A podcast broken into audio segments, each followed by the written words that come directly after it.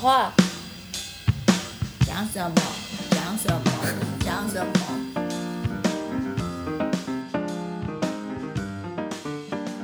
欢迎收听《Sky in the World》。今天我们是人物专访单元，今天我们请到一位很可爱的玛丽小姐来为我们谈一谈她的人生。Hello，我是玛丽。玛丽你好，来讲一讲你现在在干什么好了？你现在从事的是什么职业呢？我做过很多工作啊，我现在生活在台湾。自我介绍一下，我是来自成都成都的台湾人。哦成都的台湾人 哦，因为我已经入籍台湾了。哦，欢迎欢迎加入台妹的行列。My honor。好 好好，好啊！你怎么会成为台湾人哦？这个故事一定要告诉我们。好，那不管现在先说说看你现在在做什么。我现在做什么？我是一个卖蛋的人，卖鸡蛋的人。哦，好，然后呢，我另外一个工作才刚刚开始，就是我是在中医诊所，呃，目前在学柜台的部分啊，这也是一个机缘啦，因为就是前几年有查出来患甲状腺亢进，后来吃西药一直都没有好，或者是说反反复复的。然后有长辈呢都有带我去什么针灸啊、滑罐推拿，就缓解我的有的时候甲状腺肿大时候的不舒服。然后呢，我就觉得，哎，其实我对中医感兴趣，不是因为我从小吃中药，而是有一次，那一个前辈呢就带我去针灸，然后我那是我第一次针灸，针插下去，我忘记那个是什么穴道，反正是在靠近屁股的位置，对，一扎下去，我有强烈的感觉到一股生物电流从屁股直直。就到脚底，然后发生发出了一阵啪的声音，而且是就这个声音只有你听到吗？没有都听到了，这很神奇。我就以为他是用电在刺激我，他就说没有，你看只是一根银针哦。这就是我第一次感觉到神奇的生物电，我也不知道它是从哪里来的，而且我当天穿的绝对不是那种会摩擦起电的，因为是夏天。是不是因为屁股放电？I don't know，你的屁股有电哦！哇哦！但应该不是，而且呃，是他有事先告诉我可能会有电流的感觉，然后我就会觉得很好奇。可是不是说我的左腿有，右腿没有哦？对，左腿有那个电流，可是右腿就没感觉到。所以我是觉得人体是很神奇的一种创造物。然后快去把你屁股里的电池挖出来。洗好电池，然后我就会觉得有很好奇的感觉，然后我就觉得想学学看嘛，反正人也到中年了嘛，可能老年你有的时候为了身体求佛求菩萨，我也不知道，就是不一定西医真的是完全能够，它可以从科学角度控制你的一些什么。呃，数据啊，什么，比如甲状腺素啊，什么。可是我觉得越神秘，我就越想去了解它。嗯，所以就踏上了它的门槛，先去柜台。中医师是绝对也很难考，可是我想靠近他们，然后也可以赚一些外快啦。哦，对，所以你做柜台会有机会碰到就是要学习这些。呃，中医来说，比如说你要去给别人针灸，或者是要做一些保健类滑罐，好像还好。就配药这些，一定要是中医师，他一定要有证照执照。照理说，我们是不可以去帮别人扎针，但我们只是帮客人取针而已。嗯，对，扎下去，然后他时间到，我们帮他取针。这个动作可能你就会去，呃，医师就会告诉你，你现取的针是在，他是走的哪一条经络，什么，他负责什么，然后怎样怎样怎样，你可能陆陆续续就会学一些 OK，这个部分，包括呃滑罐啊，他也会告诉你滑罐滑出来的沙，那这边它为什么会那么红？它可能就是肝胆经啊，它是肝脏不好，一定是晚上都熬夜啊，怎样怎样，就蛮神奇的。因为我有被划过一次，就觉得哦，真的有舒服，反正我就是爽就是痛啊痛啊。可是你当下你就会觉得全身都蛮轻松的。呃，甲状腺亢进它就是吃西药，然后让你新陈代谢变慢，但是同样的，你的体内就有很多排不出去的东西。因为我已经连续快吃了三年的药了。呃，以至于有水肿，然后甲状腺和亢进会引起心脏过快跳动，所以剧烈的运动也不太常不太常做，因为心跳会太快了。在早期还会加那就是让心率变慢的一种药，后来就比较好。可是我还是算快的，大概接近一百左右，又不能做剧烈运动，所以其实他又帮你把甲那个新陈代谢调慢，我现在就长得很胖。他们中医的角度是说，当然就是你的废物排不出去，可能你的水肿又属于黏液型水肿，所以通过滑罐或拔罐把皮下的一些什么拔起来，让促进它的循环。我还不知道那个专业的到底怎么说，反正是觉得说好像有一些道理，然后再给你加一些调和的药，就比如说我可能是阳虚加那个血虚，导致说看起来我肝经火旺，可是我其实很虚弱的。因为脉象就是很微弱，所以心跳很快，那就是要补气，但又不能乱补，所以哎，我就觉得哦，好像很多要学，很很奇妙。每一个人的身体其实都是不一样的，嗯。然后我发现每一个中医师，我有去很注意的看每一个中医师用的药也是不一样的，嗯嗯是。那柜台就是可以去抓药嘛，帮忙抓药的时候，你说哎，这个医师怎么用这个药？因为他中药分什么？单方、复方，然后复方就有很多种药，它可能功能也不一样，就有点像玩游戏。比如说，我们最近很爱玩吃鸡游戏，你之前在玩吧？对，对现在还在玩吗？我在玩。比如说，大家就会问：哎，那个 Scar 还有 M M 四幺六，为什么他们都是五五点五六的步枪，为什么不一样呢？哦，他们可能他们的特性不一样，就有点像用复方药。哎，你用的都是活血的药，为什么用不一样的药？可能就是它的微功能不一样。我就觉得，哎，好像蛮神奇的。哎，可以这样配哦，这个药。我觉得，如果你成为中医师，我不会去看你，不要把每个病人当电动在打。可能大部分人都有这一个身体的特质，他可能配的药，比如什么是。呃，什么龙胆泻肝丸啊，可能就你肝脏不好啊，它就可以配这种复方药。但它偶尔会根据你特性，给你加一些补气的药啊，生化汤啊那种什么什么药，它可能就是会根据你自己的一些病情，会加那个药进去，就组成了你一整个的中药。的一个配方，我就觉得这个是很好玩的事情。OK，那你以前是做什么的？我 我以前呢，我做过很多哎，但是我都是那种对什么有兴趣就去学，可能也不会说深入到很专业，但是就是都会去学一个最基本的，你就会大概知道。我做过，好，从大学毕业开始，大学是念什么？都是念语言的，但前两年最主攻是旅游英文的部分，后两年我就主攻是教育的。哦，还有这样分的？对，因为。你出来，你的方向就是不一样的。比如说，我们是外国语学院，我们是英文系，英文系又分了很多，你是教育方向的、商务方向的、旅游方向的，还是翻译方向的？从大二开始，你就分的比较细致了。嗯哼，都我们学校了。嗯嗯嗯。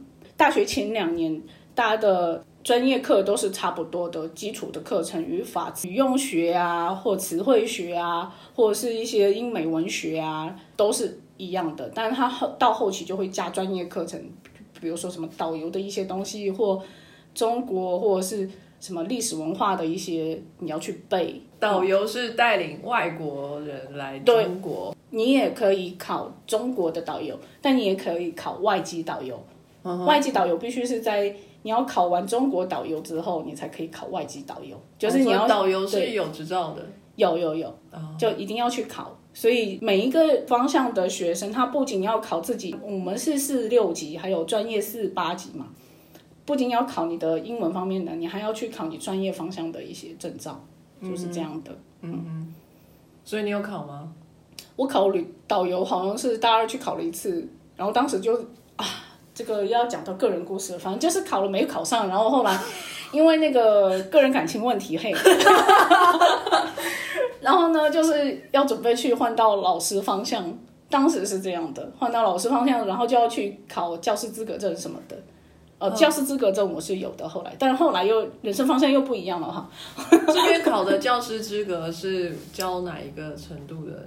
哦，你考的教师资格，你可以教到高中以下。高中以下，对对对，都可以教，都可以。因为在大四的时候必须去实习，嗯，三个月以上，嗯，所以大四的最后一年几乎就是你一边要念书要考试，还要去实习，嗯。就是要去呃，你要找一个学校自己去找，然后就是在里面去当实习老师，嗯，教英文课程，然后所以当时这边实习的是国高中吗？还是对高中，嗯高中我我去的那个是高中。嗯，你说你又失恋了，为什么考老师？就是对方是警察，当时就想说，毕业之后大家就一起组成家庭，然后一个老师一个警察，不是很好吗？好在哪里？我怎么听不出来？喂，长辈就是意思就是说，哦对，哦就是啊，你都是公务员呐、这样就稳定嘛。哦，所以英文科系可以当导游，可以做商业英文，可以做翻译教育，然后其中就只有教育这一条路可以成为公务员。翻译有吗？没有没有没有然，后中国的公务员的话，可能就是当年啦，老师是在编制内，编制内就是说你是公务员，你是国家管的，你到老有退休金，就像呃台湾一样嘛。是是，对，就是老师、医生、呃警察，就是军医公教，对军工教就这个意思，对，大概就是这个意思，对。好，所以你觉得做老师可以跟警察很般配？没有没有，我当时是没有自己的人，我都是随波逐流、随大众。我觉得呃，社会是这样的，那我就去嗨这样迎合社会就好了。好，然后就失恋了。大概是大三就失恋了，大三就失恋了，可是你还是继续去拿了教师执照。因为没办法，你没办法再换方向啦。拿到证照之后，呃，你才有资格就是完成你的相当于结业嘛，因为你本来是这个方向，然后才可以有这个证照，才是你拿学位证的一个资格。好，先有证照，然后再毕业。对，再毕业。毕业了之后，你毕业了之后，哦，很跳痛哦。结果我第一个工作是哦一个台湾的企业哦，他就是来学校招人，然后呢就是制造业，他是在东莞。我当时只是想离开成都。我想知道那个字怎么念，嗯？是东莞还是东莞？莞，歌屋安莞，可是它长得不像莞，因为它长得像碗，对啊。我们念的是东莞。好吧，东莞。然后后来是因为大四成都有一个中国跟欧洲的贸易洽谈会，就是第一次在成都，然后就在很多高校找了很多志愿者去当翻译，有的是给国外来的一些商务团，给他们帮他们做翻译，就是有参展的嘛，就中间站一个去做一个协调的动作啊，有的就是去呃机场迎接迎宾，你就去接那个商务参战跟那种大使馆的大使，然后我就是被派到那边去，就是接机。安排他们入住，然后安排他们的行程陪同，对。然后去了以后，我就觉得，哎，其实是做商务方向也蛮好玩的，对，就做完这个志愿者，我就觉得，哎，很好玩。所以我大学人家来学校应征，就说，呃，东莞的，啊，台湾企业，我当时台湾只要听到台湾企业，大家都趋之若鹜，要争着去，也没有搞清楚人家是做什么，只知道制造业哈。为什么中国人对台湾有这么不一样的有一？一种迷思啦，在最开始，像二零零八年，其实那个时候也都会认为台湾的东西是很好的，因为无论是娱乐产业，还是制造业，还是一些家电，这些都是有受影响，就会觉得台湾东西都是很好的，包括吃的东西，因为在。大概二零零几年到二零一零年左右，那个时候还有很多食安问题呀、用的东西也都觉得，你看人家台湾的多好，人家做的老老实实，做人做出来的东西都不会偷奸耍滑。哦，对，所以大家就会觉得台湾做事是跟日本人比较像的，是比较务实的，不会为了利益去做一些小动作。我们家庭是因为我我爸对我的影响嘛，你爸为什么对台湾的印象很好？因为他是一九四七年出生的人，那是在中华人民共和国成立前两年出生的，所以他永远称自己是民国人。是我们认为的民国呢，从小教育就是民国已经是个朝代，已经没了，就中华民国已经没了。在我们小学开始的教育，然后都是很红的那个红色年代的教育嘛，一定教科书不是这样教的。我爸就会说，中华民国还存在啊，就是台湾。那个时候我们教科书绝对不会这样讲，那我就分不清楚。啊，我还记得大概九岁还是八岁，我忘了。我爸那个时候第一台笔电脑就三八六电脑，那时候大家的薪水才几百块，他买那一台就花了一万多，但不是他自己买的，对。然后他就拿了一个黑色的那种盘出来，送进去以后，就各个国家的国歌，当里面就有台湾的国歌，中华民国的三三民主义歌，我爸还唱给我听，什么鬼？然后还有说，哦，你看日本的国歌多悲凉，那美国的就好听，然后怎样怎样怎样。好，反正就是他也因为他是报社的主编，那个时候叫电子报，反正就是科技类的。电子类的，他们也算是国家的研发单位啦，所以国家有补助他们，他们就会有很多的知识资源，国外的一些最新的日本的、台湾的一些什么杂志、文学杂志，或者是他们电子类的杂志、科技类的，他都会去看，因为他有自学日文跟英文，他们的年代是学俄文的，他自学这两个。可是这时候就没有内容审查了吗？就是说这一些杂志里面那个时候还不会管那么多，大概才八九十年代呢。一九八几年，一九九几年了。嗯哼，对，在之后就管得很严了。所以现在即使是外语杂志，也会有这个我不知道了。审查哦，OK，这个我不知道了。我只知道那个时候他们没有查那么严。反正就是他，就对我影响很多啦。他那个时候看了一个什么台湾的文学杂杂志，叫什么名字我已经忘了，里面就会讲很多蒋经国时期或者是李登辉时期的一些事情，因为差不多也就是那个年代了。对，然后他就会去修正自己读过的中国的一些历史，然后就会告诉我。虽然我很小也不大懂，但是冥冥之中默默默的就会影响到我的一些认知。对，对两岸啊，或对世界的一个认知。所以以至于到后来高中念的那些，我都觉得很没有意义。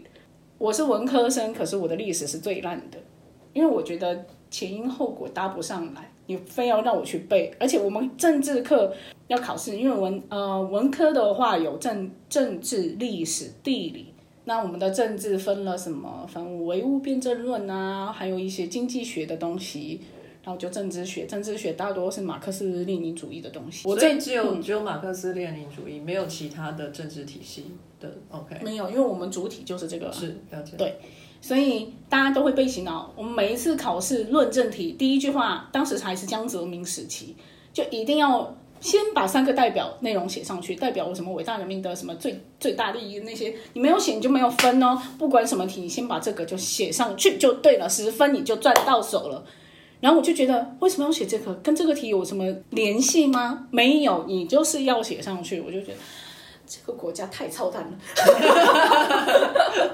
但是我政治还是拿最高分。哦，就是历史，我是觉得有的时候你前因后果搭不上，你非要比如说一个什么什么战役，你要写它发生了什么时间、地点、历史的意义，写意义这个分数又很大，然后我就觉得你根根本就是乱说嘛。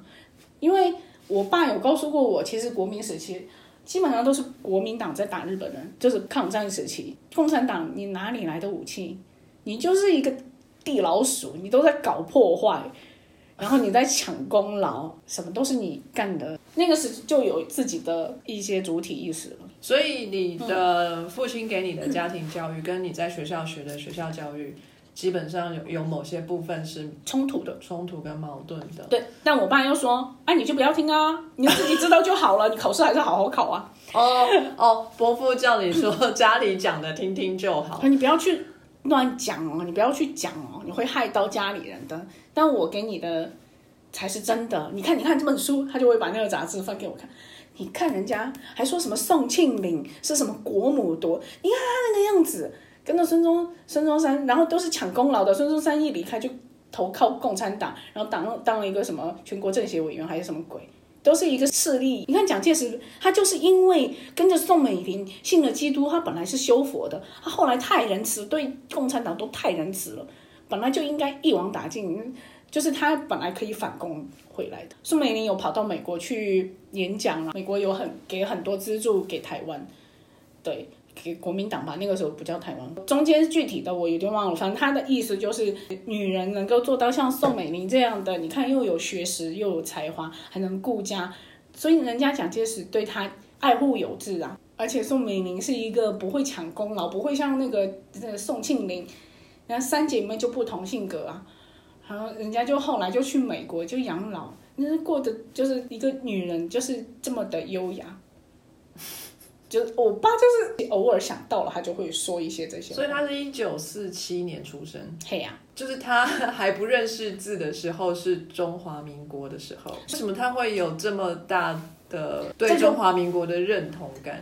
认同感是因为他会根据自己学的东西去判断的。可是共产党在一开始的时候，如如果是我，我会加入共产党的。他们是对理想世界的、美丽世界的这种描绘，就我不可否认，其实共产主义理论上是一个蛮好的东西，可是，在执行过程中，领导者对他的你走的路线不一样，或你做出来的事情不一样，你就会污化这个东西啊。嗯，因为我爸我妈都是经过文化大革命，嗯，还有自然所谓的自然灾害的年代，那个时候连饭都吃不起的，对。对他们都被饿过。那个时候他们还很小，所以可能伯父一开始也是对共产党没有没有他们。没有那个年代的人，你不要说那，你就是一个小蚂蚁，你就是一个小人物，没没有很多人有那种，虽然你每天拿着毛主毛主席语录在念，但是你连一个饭都吃不饱的人，你的这些精神的其实是一种制度，一种枷锁，你只是按照这个制度在走，它只是一个规矩，一个方方把你圈起来的东西，但你的需求其实是吃饱穿暖而已。了解，对，所以你不要说什么崇高信仰，那都是马斯洛的金字塔的顶端了，那自我实现了，那跟他们没有关系，他们在最底层。所以其实制度是好看，就像它是一个工具，你要怎么用它，他把它用成了邪恶的东西，让人们害怕的东西。那伯父有这么亲民的理智去判断事物的对错，而不是跟着潮流或是跟着大家的思想。那这样子，他又是在杂志社里头做工作。我以为，呃，在中国像这种报社或者是这种媒体。大概都是国家的宣传机器。那如果说伯父是在这样子的体系下面工作，会不会觉得很压抑？就压抑啊，所以在工作上面有很多他的思想的东西是不能放进去的。啊、倒也不会，是我爸也没有加入共产党员，所以他不受共产党的制度的约束。但是公司是啊，公司是没错啊，所以他就会觉得共产党很不公平，他看到太多了。所以他在工作的时候是没有办法有自己的想法。专业领域他说了算，他是老大，不影响他抓选题、抓什么主题都是他来，东西，因为他是科技专业领域，跟政治那些都没有关联，关系。对，就沾不到边，所以他不会受影响。他不会像那种文学或者是讨论时事主题的，他只是专科技方面的。了解。因为我觉得，嗯呃，像伯父这样子，在文化大革命那一段时期，可能是个知没影响啊，但我们家没影响，是因为，呃，爷爷是过世的比较早。哦，爷爷是一九零零年八国联军侵华的那一年出生的哦，所以 我们三代人跨三个时代。对，所以他过世的太早，爸爸好像五岁也就过世了，他都是奶奶一手带大。还好他已经过世了，如果那个时候他还在，可能文化大革命就被抄家了。对，但刚好过世，就家庭就衰落嘛，因为只有女人，所以那个时候爷爷他是做那个手工艺者，还是蛮有名气的水烟袋。后来在成都的古玩市场都找得到，算古董。酷。然后后来就因为爷爷就过世太早了，所以奶奶就带了他的小孩一起长大。我爸就他们家就算是，呃，也不算资产阶级了，嗯哼，就是城市里的平民阶级。嗯哼，对，所以文化大革命的时候没有被影响到，但我妈妈那边有被影响到。我爸呢，是因为他很爱念书，人家都去上山下乡当知青、谈恋爱、生小孩，我爸还在那里自学英文、日文，钻研他的什么呃雷达啊、军工业的一些领域的东西。所以我爸很晚生我，就当大家都小孩都出来了，他说：“哎，我好像长大了，应该成立一个家庭了。”然后才开始哦相亲结婚，才有我。OK，、好，我觉得每个人所学的东西、经历过的东西，一定都是有意义所在。就像我爸那个时候就去一个军事工业区域工作了一段时间，然后回来之后就开始自己在那搞收音机、搞雷达、收听底台，呃台湾的啊，Yeah，对啊，我爸就半夜。搞不好伯父他听得懂 台语，他都有他有跟我学那个时候什么两岸在那对话，就是用那个电台对话，他就有听，他还在去学台语的，就是但他也不知道什么意思，他就念给我听。但我当然现在我不记得他念的是什么鬼，然后他听 VO 跟 BBC，他才觉得英文要加强才去自学。嗯哼，然后后来又是八零年代的日本科技，就是电子科技也有盛行，大概一九七几年末到八几年初，我爸又开始自学日文。就参加什么程度是日文考试，好像第二名，很厉害。我妈就哇拍手，你看我的男人多优秀，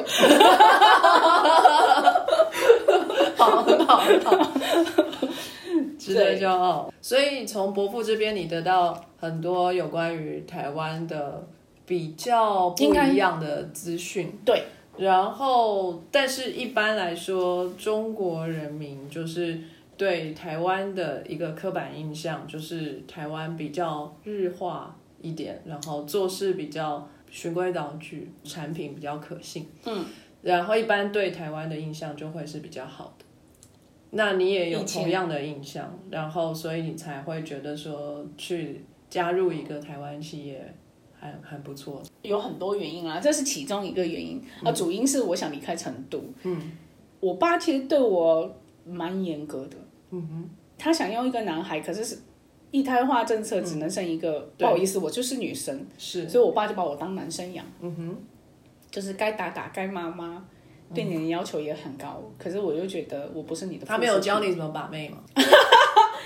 没有，我小时候我妈教我怎么当熟女，可是没想到我竟然变成了一个成都话叫儿妈婆，儿妈婆，就 是就是像男孩一样的女孩。所以我就想逃离自己的家里，对，所以你就去东莞，能能出去就好啊。东莞跟成都很远，很远啊，东莞在广东啊，坐飞机都要两个多小时，跟来台湾差不多了。所以你有得到什么吗？没有，因为我只是一颗螺丝，不停的像机器一样的工作就好。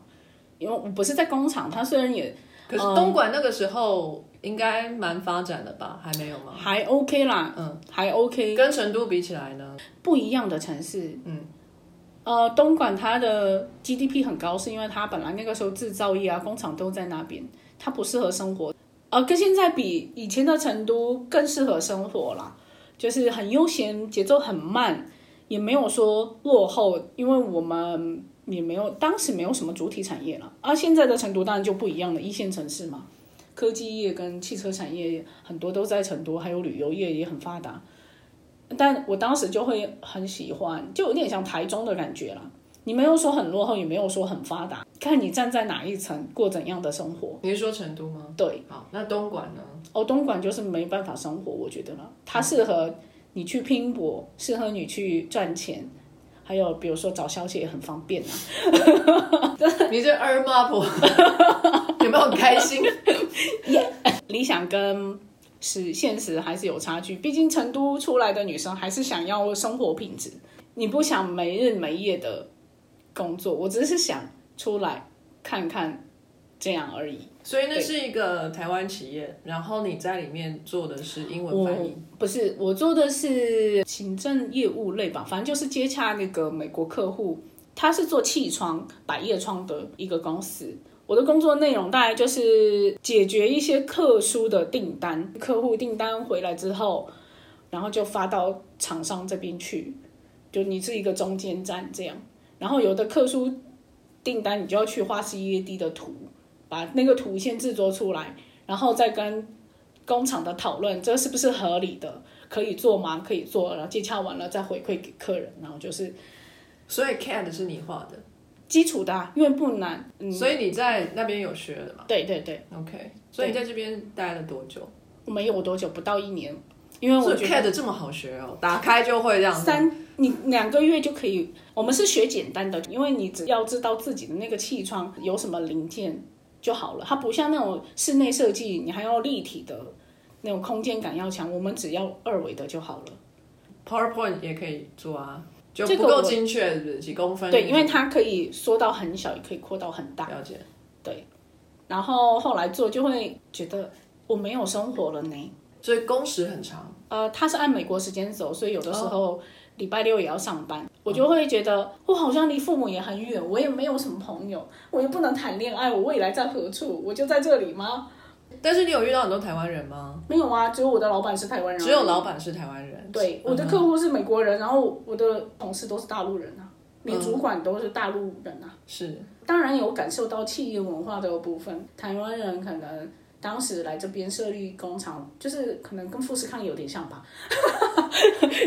所以我就觉得，哦，我其实就是一个机器，我在这里耗着没有什么出路的。对对，嗯，呃，我只是来感受一下，好，我可以回家了。然后后后来回成都，我又回去做教育业的。结束了这份工作之后，你就回到成都去，对，再重新开始你大学的专业，对。呃，开始教育英文的工作。嗯，应该是说那个也不是纯英文，它是那个时候中国开始引进早教这个概念。那个品牌是美国品牌，当然这个品牌是先到了台湾，后来又从台湾引进到上海，然后后来蒙特梭利嘛。哎，它的理念是蒙特梭利是没错，但是它叫金贝瑞金宝贝这边翻的，这边翻的是什么？反正我忘了，反正台中有一个在文心公园那边。然后他就是一九七六年成立于美国，然后就是产业德智体美劳各方面全面发展，但是是从零到五岁，你零岁你就可以来，呃，让宝宝可能胎教开始，你就可以让他有听力啦，或一些感知的东西，因为人类最开始有的呃感官就是听觉，所以他刚才从零岁开始，妈妈就带着宝宝来做瑜伽、听音乐啊，你就培培养他的一些什么韵律感。呃，每一个年龄阶段，零到五岁就说是，呃，人生很重要的阶段。然后很多的感知跟你性格还有后天的能力，都是由这段启蒙时间培育出来的。它决定了后面很多东西。老娘对零到五岁一点记忆都没有。我我从两岁有记忆哦，但是有几个画面。对，反正就是。啊，爸爸妈妈带着小孩来玩，但到中国以后，这已经不是一个初衷了。大家来是因为这些都是有钱、有权、有闲的太太们，或者是他你家里的保姆，或者是他妈妈带着来。啊，我们又是全英文环境的教学，所以那些根本就听不懂，他们就是跟着做就好了。在那个时期，很多大陆有钱的都根本不会英文，但是。这个体系又完全是英文全英文教学，它不是教英文，它是教小朋友什么音乐、美术、娱乐这些，但主要的目的是要父母带着小孩一起来感受，然后一个亲子的连接，然后培养去教大人如何跟小孩相处。所以你的客户们其实都听不懂英文哦，不是所有，绝大部分。所以你在那边就算是讲客家话或者台语，他们也不知道。所以你要穿插中文啊，而且有的时候是成都话。哎，可是我后来发现台湾的都是完全不是英文哦，他们是完全是中文。所以每个国家其实是不一样的。但它不是一个语言的早教吗？它不算语言早教，它只是用整体的早教。整体的早教，它是用英文来教育。但有很多那个时候，比如说大陆的高知高级知识分子，或者说家里非常有钱的。呃，他就会带小孩来这个早教，但经过十年演化到现在的话，那个早教中心已经被其他的品牌顶替了，因为人家又便宜，跟你模式还一样，因为中中国人超会模仿啊，对，所以这个就已经走走不下去了。可是，在那个时候呢，就是一个身份的代表，我的小孩可以在金宝贝 念早教，我就是非常有钱有地位的人，所以有很多有钱的妈妈就会。挤破头皮的进来，因为她想认识里面的妈妈。那种妈妈群不是就是哦，认识了她，我家的生意就可以找他们家了。所以就是一个高级俱乐部的一个概念，没错，就是一个高级俱乐俱乐部。然后你认识他家小孩不重要，你要是认识他爸妈比较重要。是了解，了解，就已经走中了。那就在这样子的一份工作里面，你待了多久？一年吧，也是做了一年，一年，嗯，然后之后呢？因为当时我已经认识前夫了，是，所以有一些人生的规划，是，嗯，然后后来就去英国了。非常感谢各位听众的收听和支持，Sky in the World 在各大 Podcast 平台上都能够收听得到，Anchor、SoundOn、Apple Podcasts。都能搜寻到 Sky in the World 的节目。另外，Sky in the World 也会在脸书粉专上分享科学家的八卦以及科学新知给大家。在 IG 上也会有编辑们的日常。有任何的问题以及意见，都可以在各大平台上面留言给我们知道。我们将竭尽全力为您寻找答案。欢迎追踪分享 Sky in the World，让更多人知道有趣的科学哦。